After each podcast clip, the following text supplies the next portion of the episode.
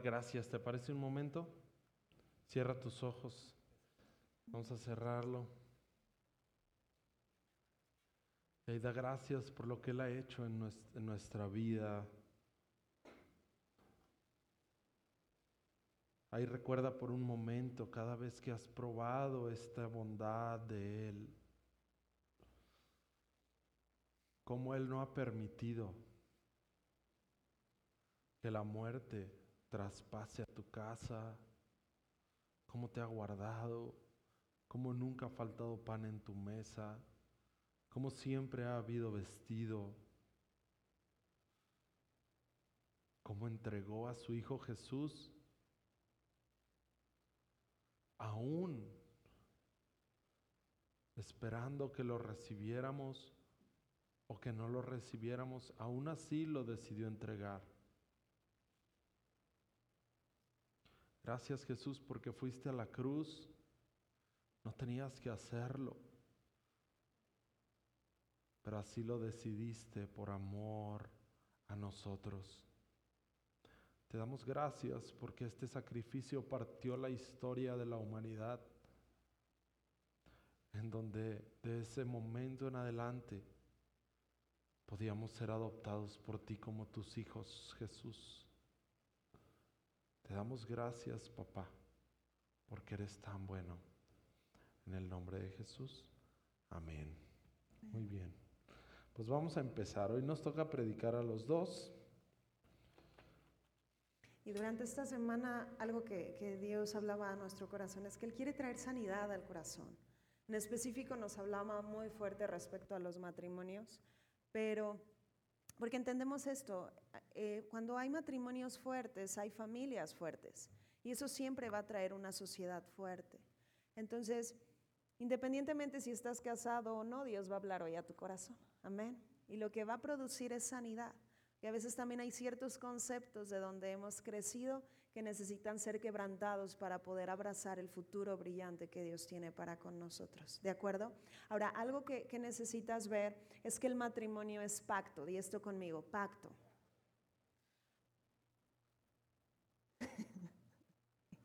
es un pacto. ¿Y, y por, qué, por qué es tan importante verlo de esta manera? Porque pacto siempre incluye lealtad. Por ejemplo, Dios es un Dios fiel, pero no solo es fiel, Dios es leal.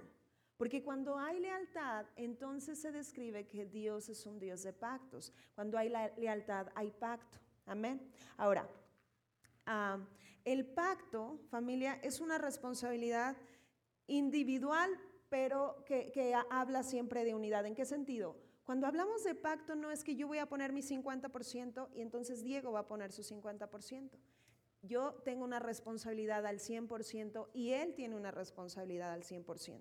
¿Vamos bien hasta aquí? Entonces, partiendo de ahí, esto nos va a abrir mucho el panorama, porque de esta manera yo no puedo controlar lo que él hace o lo que él no está llevando a cabo, pero sí puedo gobernar sobre lo que me toca. ¿Vamos bien hasta aquí? Entonces con esto se quitan culpas no resueltas, con esto se quebrantan pensamientos de victimizarnos y entonces nos lleva a ocuparnos y como personas poderosas que somos en Cristo, podemos ser responsables. Amén. Ahora, otro punto importante del que vamos a partir. El éxito de todo en nuestra vida, llámese familia, llámese negocios, llámese matrimonio, necesita surgir a partir de esto. Cristo es el centro. Si Cristo no es el centro, ese es uno, es, por ahí hay que empezar, ¿de acuerdo? Porque cuando Cristo es el centro, todo comienza a fluir. Amén. ¿Cuál a ver, no se dice, no, ¿verdad? No. Hay algo que es importante aquí entender. ¿Quién no se ha casado?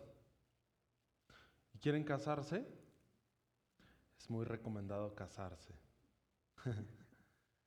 Posiblemente este consejo no lo vas a encontrar en el mundo, pero Dios siempre habla de esto, porque dos son mejor que uno.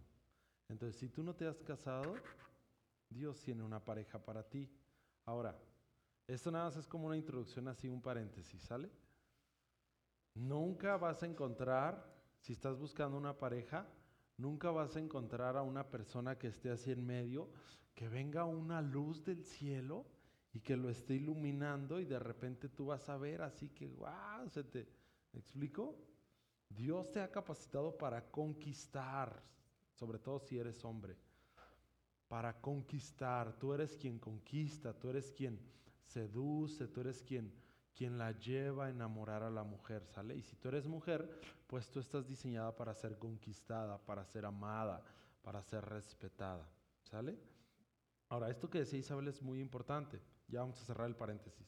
Porque decía que es importante que nosotros entendamos que todo parte de Jesús. Jesús es nuestro centro.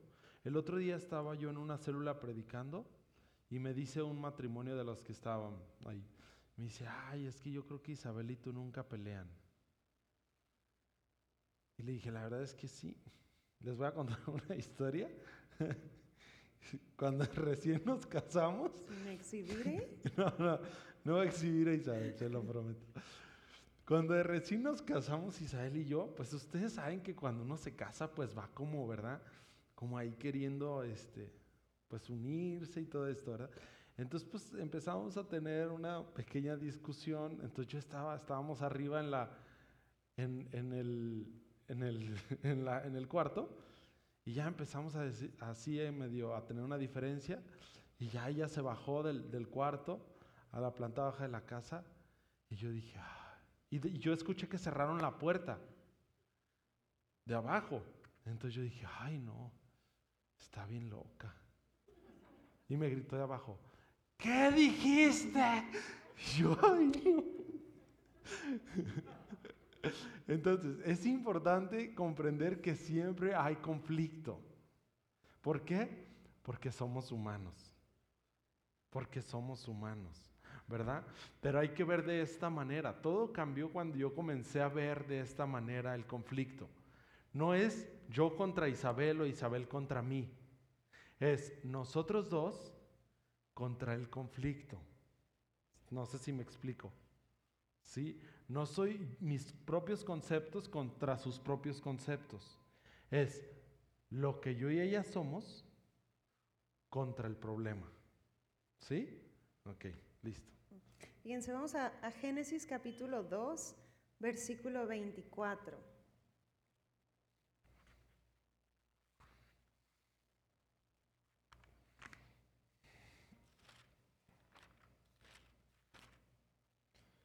Dos veinticuatro. Y fíjate, dice, por tanto dejará el hombre a su padre y a su madre, y se unirá a su mujer, y serán una sola qué?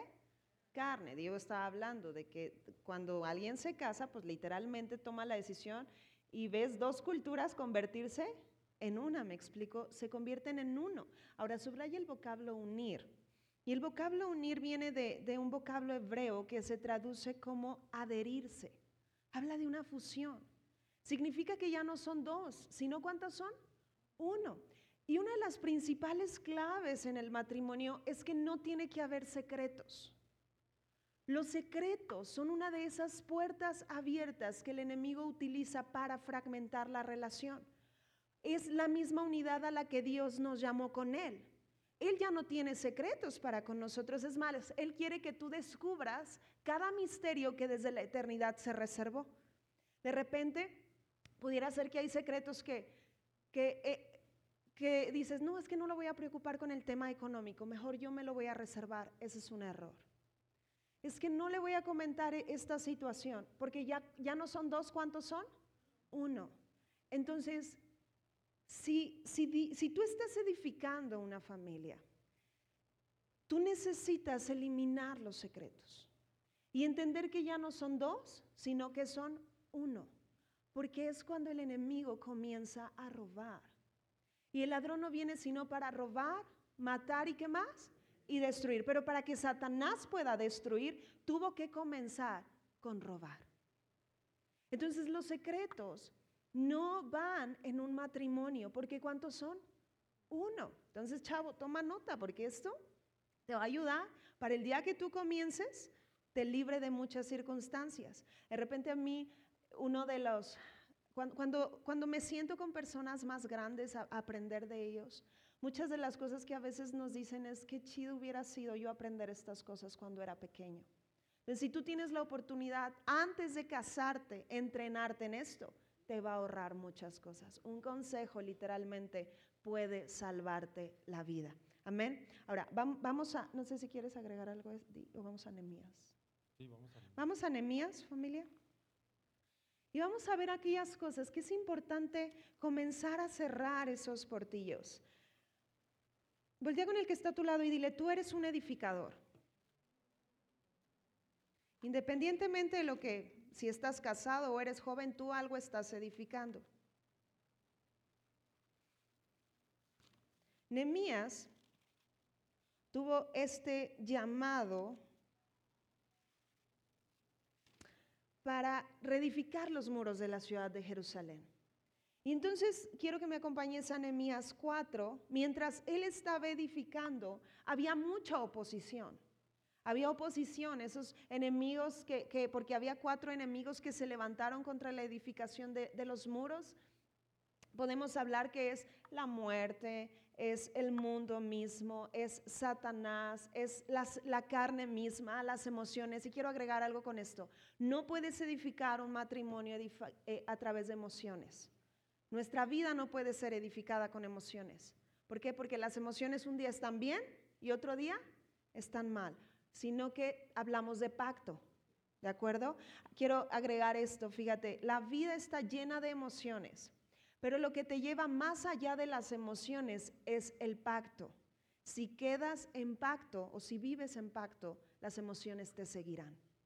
¿De acuerdo? Entonces, eso es bien importante. Fíjense, vamos a leer en Enemías 4. Y voy a leer desde el verso 1. Dice, cuando oyó Zambalat que nosotros edificábamos el muro, se enojó y se enfureció en gran manera e hizo escarnio de los judíos.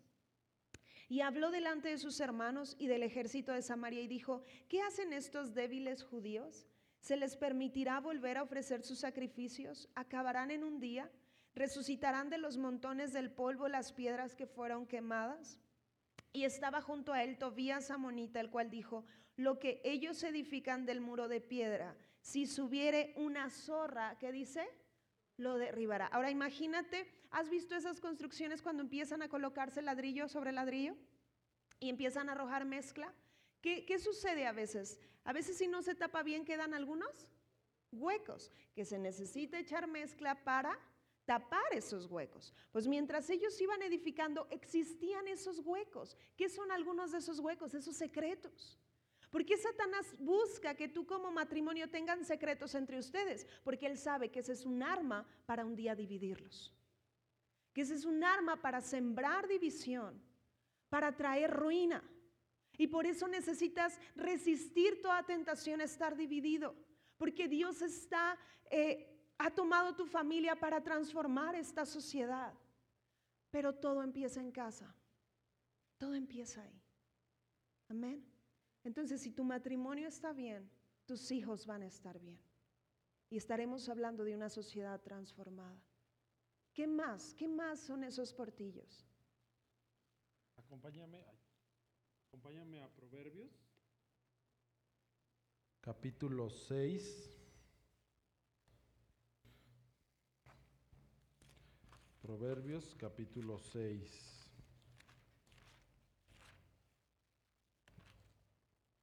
Versículo 28.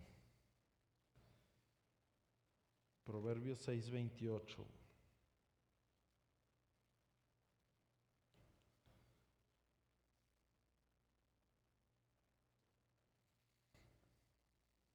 ¿Listos? Fíjense cómo dice. ¿Andará el hombre sobre brasas sin que sus pies se quemen? En la nueva traducción viviente me gusta mucho porque dice, ¿podría alguien andar sobre las brasas sin quemarse los pies? Entonces, una puerta abierta que de repente sucede es el convivir con alguien del sexo opuesto que no es tu cónyuge. Convivir mucho. Te voy a poner un ejemplo.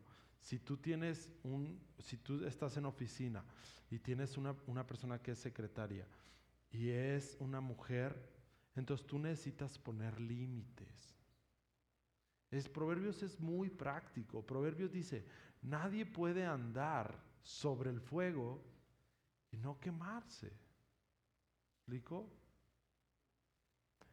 Por ejemplo, si, si tú practicas el, el, ver pornografía y todo esto en, en, a escondidas en tu celular y todo esto, bueno, pues entonces cuando vayas a entrar al baño o algo así, deja tu celular en, en tu cuarto.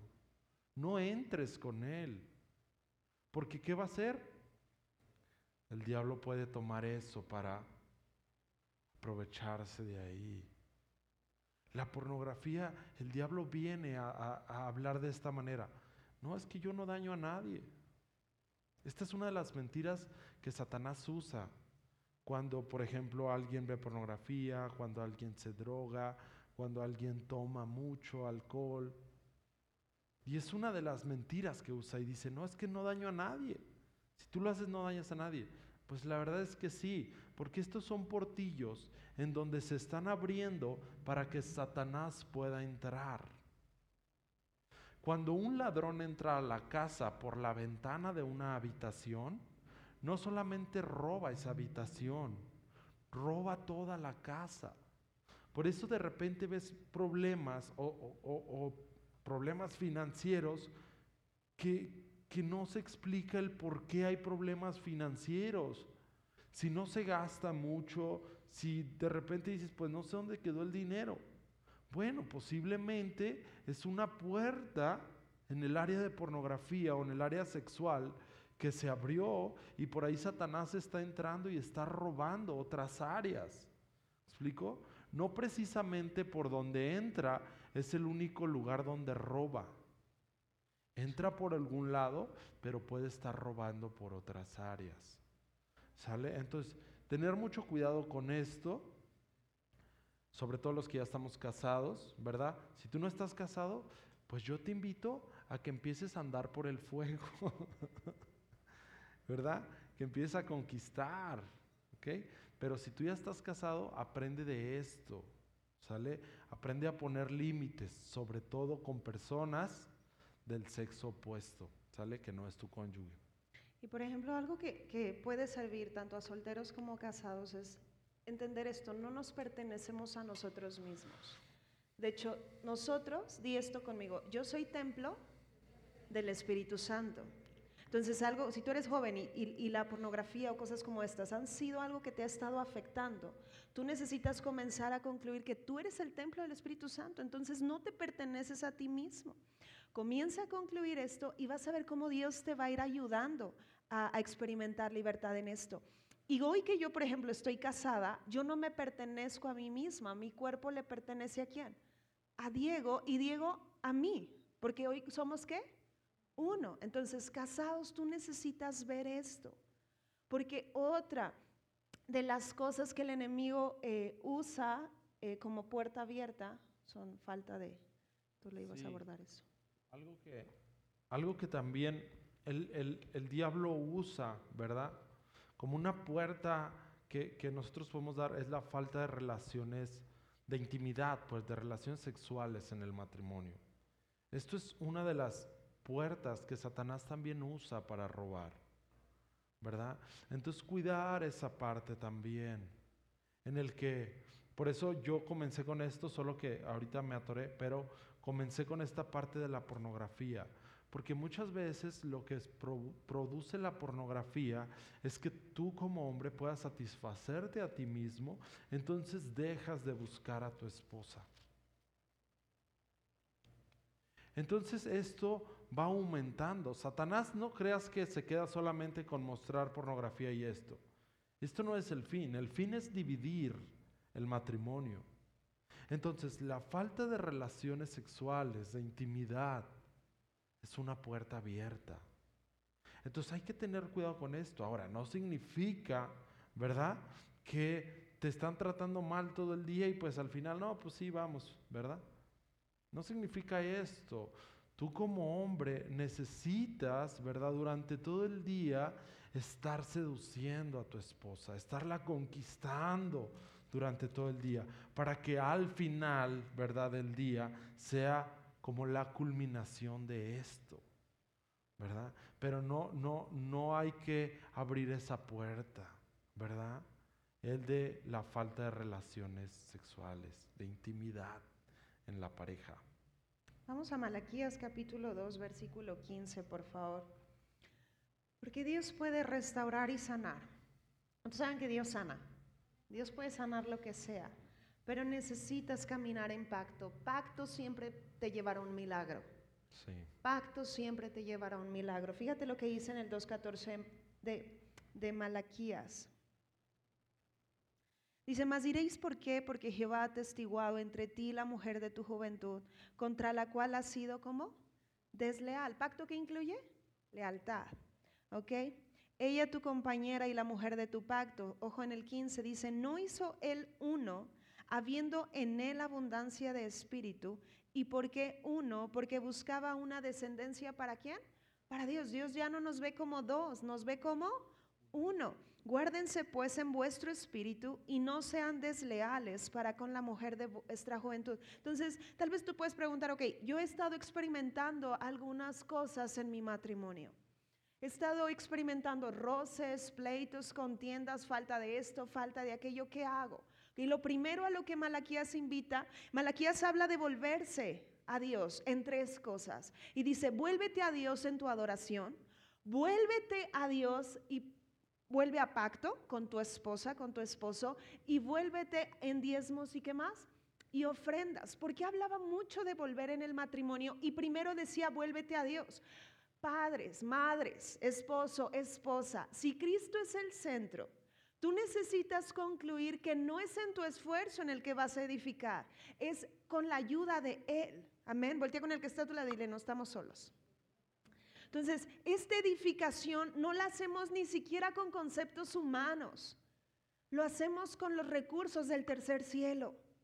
Dios está soltando revelación de lo alto, que son las respuestas y las estrategias para que tu matrimonio vaya a otros niveles. Y sí, que tu matrimonio pueda inspirar a tus hijos, decir, yo quiero un matrimonio como el de mis papás. Y que ellos puedan decir, yo en un futuro quiero casarme. Tantas mentiras que la generación pasada creyó y que hoy los chavos, muchos chavos de mi edad no quieren casarse. Chavos más chicos ya ni siquiera casarse. Porque mucho se maneja, por ejemplo, unión libre? Porque la gente no quiere vivir en pacto. Y la falta de compromiso te permite que tú te puedas ir cuando tú quieras. Pero pacto siempre producirá milagros. Por eso es tan importante. Entonces lo primero es volverse. Necesitan como pareja sentarse y decir, ok, ya no lo vamos a hacer en nuestro esfuerzo. Necesitamos entender que Dios está con nosotros y Él nos va a ayudar. Y, que y, va a comenzar, va a comenzar con ciertos diálogos. Va a comenzar con tomar café en la noche tal vez. Necesitas organizar tu agenda y darte cuenta que tu familia es prioridad. Dios es lo primero que, pero ¿cuál es lo, qué es lo que sigue? Tu familia, tu familia. Si el trabajo te está absorbiendo mucho, necesitas organizarte. Dios es tu proveedor. Entonces necesitas priorizar y pasar tiempo con familia. Porque a veces pasas tiempo con tus hijos y todo, pero te olvidas de esa parte de estar con tu esposa y o con tu esposo.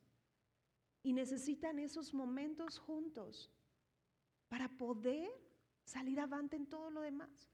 Recuerdo que uno de los consejos que, que más me ha impactado hasta la fecha, le preguntamos a un matrimonio de alrededor de 50 años de casados. O sea, esto es un éxito. Esto es un éxito a lo que normalmente vemos en el mundo. Y les dijimos, bueno, ¿qué hicieron? ¿Qué hacen? Y entonces ellos dijeron, tomamos café todas las mañanas. Entonces aprovechaban un tiempo juntos en las mañanas para orar, para ponerse de acuerdo juntos y para platicar. ¿Cómo estás? Oye, a veces en todo el día ya ni el beso le diste, ni buenos días ni buenas noches. Entonces, el tomar café los ha llevado a estos 50 años de matrimonio. porque necesitas conocer el palpitar. Necesita no haber secretos. Mujer, necesitas interesarte por los sueños de tu esposo y varón, necesitas interesarte por los sueños de tu esposa. Se hicieron uno no para que se dieran y soltaran, sino para que se incluyeran en un sueño más grande. Yo siento mucho decirles a los chavos, joven, ¿estás soltero? Sirve a Dios. Porque el día que te cases, esta va a ser uno de los compromisos con el cual vas a elegir el que no es una opción Dios, sino que Él es lo primero. Y te garantizo que si tú tomas decisiones como estas desde, desde, desde antes de casarte, cuando estén juntos van a servir juntos. Van a servir juntos. Yo sabía que yo no era una opción. No era una opción. Y les hemos contado esa verdad el día que yo le pregunté a Diego, oye, ¿tú te ves como pastor? ¿Y saben qué me dijo? No. Y me dijo, no, Isabel. Y fue no una vez, me dijo no. Y no es por ahí, y ya no quiero que me vuelvas a preguntar, pero yo no me veo como pastor. Y la verdad ese día se me rasaron los ojos. Y yo orando a Dios le dije, bueno Dios, pues yo ya vi algo que tú me mostraste que a lo mejor Él no se ha dado cuenta. Convéncelo tú. ¿Y si lo convenció? Si me explico? Hay cosas en las que no puede ceder. No puede ceder. Yo no podía estar con una persona que primero ni siquiera se congregara. Tenía que ser alguien que amara a Dios por encima de todas las cosas. Entonces hay filtros, chicos, que pueden ayudarte a tomar decisiones. Amén. ¿Le damos un aplauso a Dios?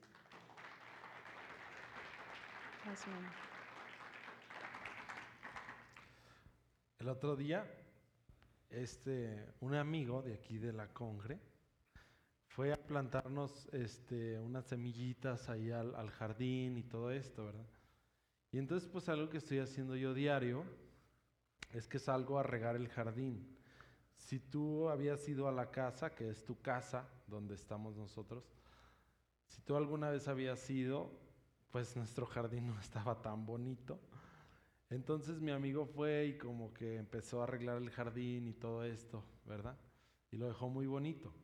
Entonces yo empecé a regar el jardín cada dos días, me dijo, porque yo era muy malo para regar los jardines. Entonces lo estaba regando y me di cuenta que cuando lo estaba regando, no solamente crecían las plantas bonitas, sino que también empezó a crecer la maleza que había que no se arrancó, sino que también empezó a crecer. Cuando yo empecé a regar, me di cuenta que crecía tanto lo bueno como lo malo. Y entonces descubrí en Génesis 1.24, me parece, a ver, déjenles les doy la cita exacta. Génesis 1.24 dice que todo se reproduce según su género.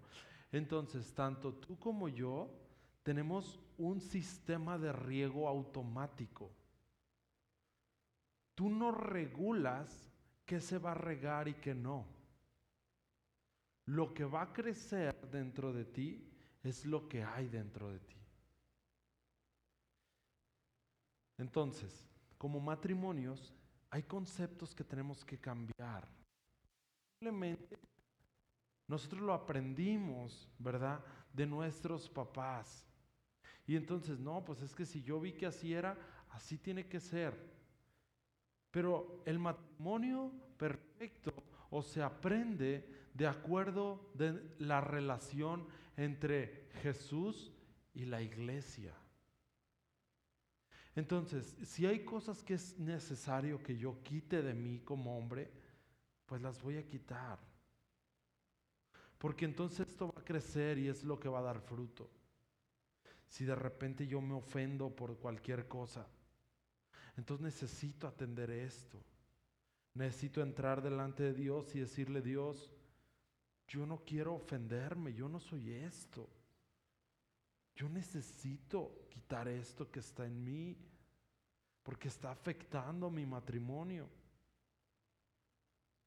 O si como esposo hay pensamientos de pobreza en mí, de limitantes, entonces yo necesito atender esto, porque estoy afectando mi matrimonio. Ni siquiera puedo invitarle una nieve a mi esposa porque entonces yo siento que me quedo con menos. ¿Me explico? Entonces estas cosas hay que atenderlas porque Génesis 1.24 dice que todo se reproduce según su género. ¿Sí me explico? Entonces, tenemos un riego automático. Todo va a crecer, lo que hay adentro de mí va a crecer, bueno o malo. Yo necesito quitar lo malo, poner lo bueno. Papá, ahí en tu cuarto, tú solo o tú sola en tu cuarto, papá, yo reconozco que esto no está bien, que exploto muy rápido. Muchas veces explotamos muy rápido, no por el hecho de lo que acaba de suceder, sino por cierta carga que traemos. Preocupación, estrés, afán, que de repente las finanzas no han fluido y entonces con cualquier cosita en mi casa yo exploto. Y estoy dañando la relación. Estoy desgastándola. Entonces cuidar eso. ¿Qué es lo que está dentro de mí que no está dando frutos buenos hacia la relación? Y atenderlo con Dios. Algo que, por ejemplo, si regresamos a Nehemías, yo te invito a que tú leas Nehemías 4, es más, puede ser algo que hagan como pareja y después se comparten las conclusiones. Pero en Nehemías 4, yo te decía que ellos estaban edificando y vino oposición. Posiblemente tú has querido edificar y hay cierta oposición, pero Nehemías como líder impulsó algo. Fíjate lo que dice en el 14. En el Nehemías 4:14, después miré y me levanté y dije a los nobles y a los oficiales y al resto del pueblo, no teman delante de ellos, acuérdense del Señor grande y temible y peleen por vuestros hermanos, por vuestros hijos, por vuestras hijas, por vuestras mujeres, por vuestras casas. Una victoria en tu matrimonio es una victoria para tus hijos. Y una victoria para tus hijos es una victoria para tus generaciones. Hay cosas que tú estás venciendo hoy para que ya tus hijos no lidien con ellas. No sé si me estoy explicando. Entonces, esto, esto dijo, y fíjate lo que dice en el 17. Los que edificaban en el muro, los que acarreaban y los que cargaban con una mano trabajaban en la obra y con la otra tenían que la espada. Ojo con esto, estamos edificando, pero en ningún momento podemos dejar la palabra a un lado. La espada es la palabra. La espada es la palabra. Entonces tú estás edificando un negocio, ok, con la palabra. Estás edificando tu matrimonio con la palabra. Estás atendiendo cuestiones de carácter con la palabra. Ahora, voltea con el que está a tu lado y dile, tu carácter es el mismo de Dios.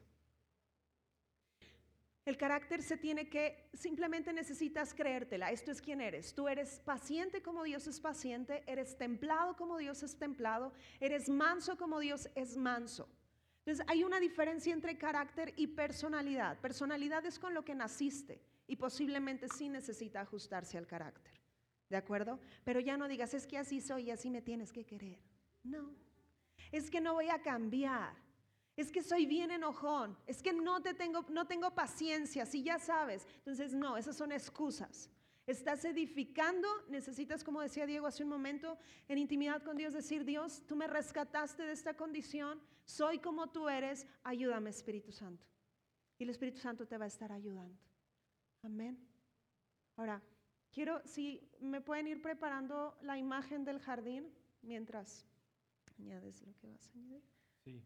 Algo que, que también es muy importante es que mucho, mucho del desgaste, ¿verdad? del matrimonio, de repente viene porque yo me quiero llenar de Isabel. O Isabel quiere que yo la llene. Y esto nunca va a ser. Esto nunca va a poder ser. En Juan 4 tú puedes leer la mujer que va al pozo de agua y Jesús le dice, le dice, para que tú dejes de tener sed, tú necesitas de estar buscando llenura en algo humano que es limitado.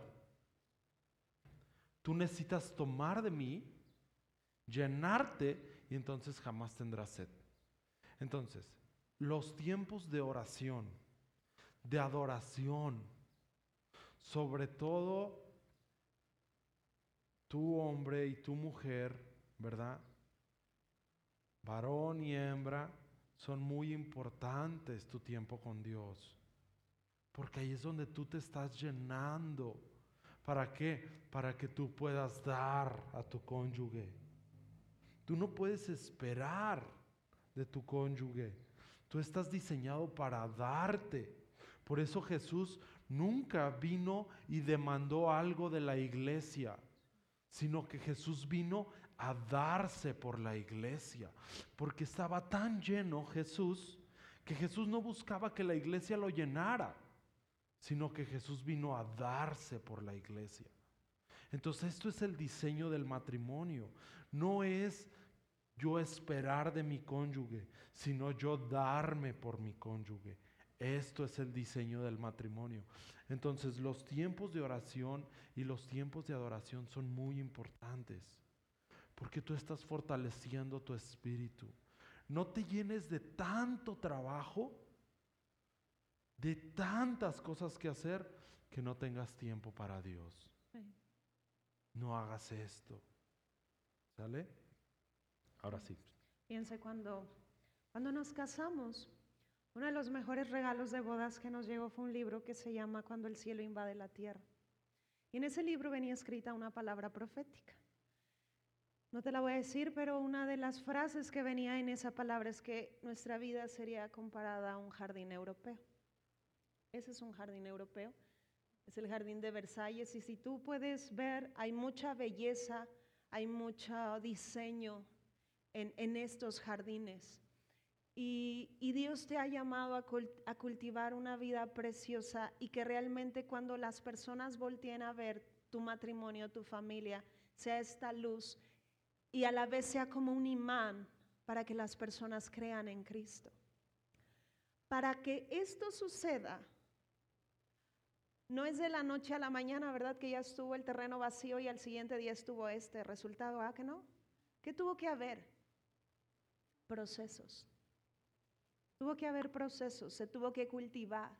A lo mejor vas a comenzar metiendo en tu, en tu agenda el café con tu esposa y a lo mejor esas conversaciones vas a comenzar a escuchar cosas que a lo mejor no sabías cómo se sentía tu pareja, pero es bueno que escuches y escucha con el corazón, está abierto a eso. Quita el juicio. Y una vez que escuches y que se escuchen, van a comenzar a perdonar. Y eso va a comenzar a ir produciendo belleza en su matrimonio y en su familia. Y el perdón va a ser una práctica constante. Ahora te voy a decir esto, imagina que tú tienes ya esta belleza pero yo llevo un camión de volteo con un montón de basura y un montón de piedras y lo arrojo a este jardín. ¿Qué va a provocar ese camión? Un desastre, ¿sí o no? Hay cosas en, el matrimonio que a veces solamente es como una piedrita que se avienta. A lo mejor si un turista va y avienta una piedrita, pues nadie lo va a notar. Porque es una piedra pequeña. Pero si ya es un camión de volteo, ¿puede generar un desastre? Sí. Hay cosas que a lo mejor solamente fragmentaron, a lo mejor solo produjeron una pequeña herida. Hay cosas que son un camión de volteo, posiblemente hay gente lidiando con una infidelidad, hay gente lidiando con otras cosas y es un camión de volteo que está tratando de destruir. Entonces, ¿puede haber restauración? Sí, si ambas partes lo quieren y si ambas partes se comprometen. Pero también tú puedes venir, por ejemplo, a lo mejor pasaste por un divorcio toma paz, Dios te, te rescató, Dios te sacó y cree que lo mejor está por venir. Pero si tú estás soltero también y tú viste ciertas fracturas en tus padres, viste a lo mejor desamparo y rechazo, rompe, rompe con esas cosas porque Dios quiere llevarte a más y Él te presenta que sí hay belleza en tu futuro, que sí hay belleza, que sí hay restauración. Amén y Dios tiene un futuro seguro para ti. Vuelve a pacto. Si caminas con pacto, habrá un milagro. Eliminen los secretos, tomen responsabilidad, platiquen, pasen tiempo juntos. Vuelve, a lo mejor los viernes necesitas agendar, dejar a los niños encargados con alguien y decir, esposa, te invito a cenar a tu restaurante favorito. No, ninguna, ninguna quiere ir a cenar. ¿Ok? A lo mejor. Y se arreglan el uno al otro, porque esos detalles necesitan volver. Oye, a veces en el noviazgo todo acá, el perfume, y en el matrimonio no. Si pasan tres días y no te bañaste, pues así está bien. No, al contrario. ¿Por qué? Porque vamos a más. Amén. Te hago esa pregunta. Si Jesús te visitara en tu casa, ¿qué usarías? Lo mejor. Ah, este es el modelo. Dios quiere que tú veas que cuando está tu esposa o, viceversa, necesitas recibirlo como si estuvieras recibiendo a Jesús mismo. Y van a comenzar a cambiar ciertos paradigmas. Amén. Oramos. ¿Quieres agregar algo y ministramos? Pues ya. Pues vamos a orar, ¿les parece? Cierren sus ojos un momento. Para Dios no hay nada imposible, nada, papá. Papá, te damos gracias porque eres bueno. Gracias, papá, porque tú has planeado, papito, matrimonios fuertes, papá, familias exitosas, y esto provocará que la sociedad sane, papá. Mi Dios, te damos gracias porque tú has quitado toda falta de perdón, todo pasado que estorba. Papá, en cada matrimonio de esta casa. Papá, declaramos en el nombre de Jesús que cada matrimonio aumenta, papá. Cada día, tanto en esta relación de unidad, como en esta ternura, en este cariño, en esta paciencia, en este deseo, papá, el uno para con el otro. Papá, y que todo estrés, que todo afán, hoy lo reprendemos de los matrimonios, papá, y cantamos victoria sobre cada uno de los matrimonios de esta casa, papá. Papá, te damos gracias. Porque tú, mi Dios, has hecho esta unión. Una unión, papá, de tres dobleces que no se rompe, papá. Que es fuerte, papito. Gracias, papá, porque eres tan fiel. Que has unido, papá, estos matrimonios, papá, para entregarles lo más valioso para ti que son las almas. Gracias, papá, porque como matrimonios, papá, nos has dado sabiduría, papá, para llevarlo a cabo. Sabiduría para guiar la vida de nuestros hijos. Papá, sabiduría para seguir caminando y conquistando. Te damos gracias, papá, porque eres bueno, papito. Papá, que en este momento cada corazón puede experimentar una dimensión nueva de tu amor. Yo puedo percibir como el Espíritu Santo, como un bálsamo, está trayendo sanidad al corazón. Algunos están siendo invitados a pedir perdón y de la misma manera a perdonar. Gracias, papá, por lo que estás haciendo hoy, por lo que esto, el efecto que tendrá generacionalmente y hoy creemos, mi Dios, que, el, amor es el vínculo que une a cada miembro de, de familia de esta casa. En el nombre de Jesús oro, papá, porque sé que tú estás haciendo volver el corazón de cada esposa a su esposo y del esposo a su esposa. Mi Dios, si es necesario una vez más que puedan enamorarse y ver correctamente no ver desde el error, no ver desde el fracaso, sino que puedan ver lo mismo que tú ves de cada uno. Gracias Espíritu Santo porque tú eres nuestro guía, porque eres nuestro ayudador y porque habrá visiones, mi Dios, sueños, estrategias claras de qué hacer, mi Dios, en el nombre de Jesús, papá. Gracias por estos hermosos corazones. Gracias, mi Dios, por cada mujer, papá. Gracias, mi Dios, por cada joven en este lugar, por cada varón. Gracias porque tú eres nuestra llenura. en el nombre de Jesús. Ahí, ahí en tu lugar, declara esto, tú Jesucristo, eres mi llenura, eres mi llenura, eres mi llenura. Espíritu Santo está llevándote a convencer de esto y experimentarlo, que no, la, la respuesta no es de afuera hacia adentro, la respuesta ya se unió a ti. Tú eres uno con Dios, por lo tanto en Él estás completo. En el nombre de Jesús. Amén.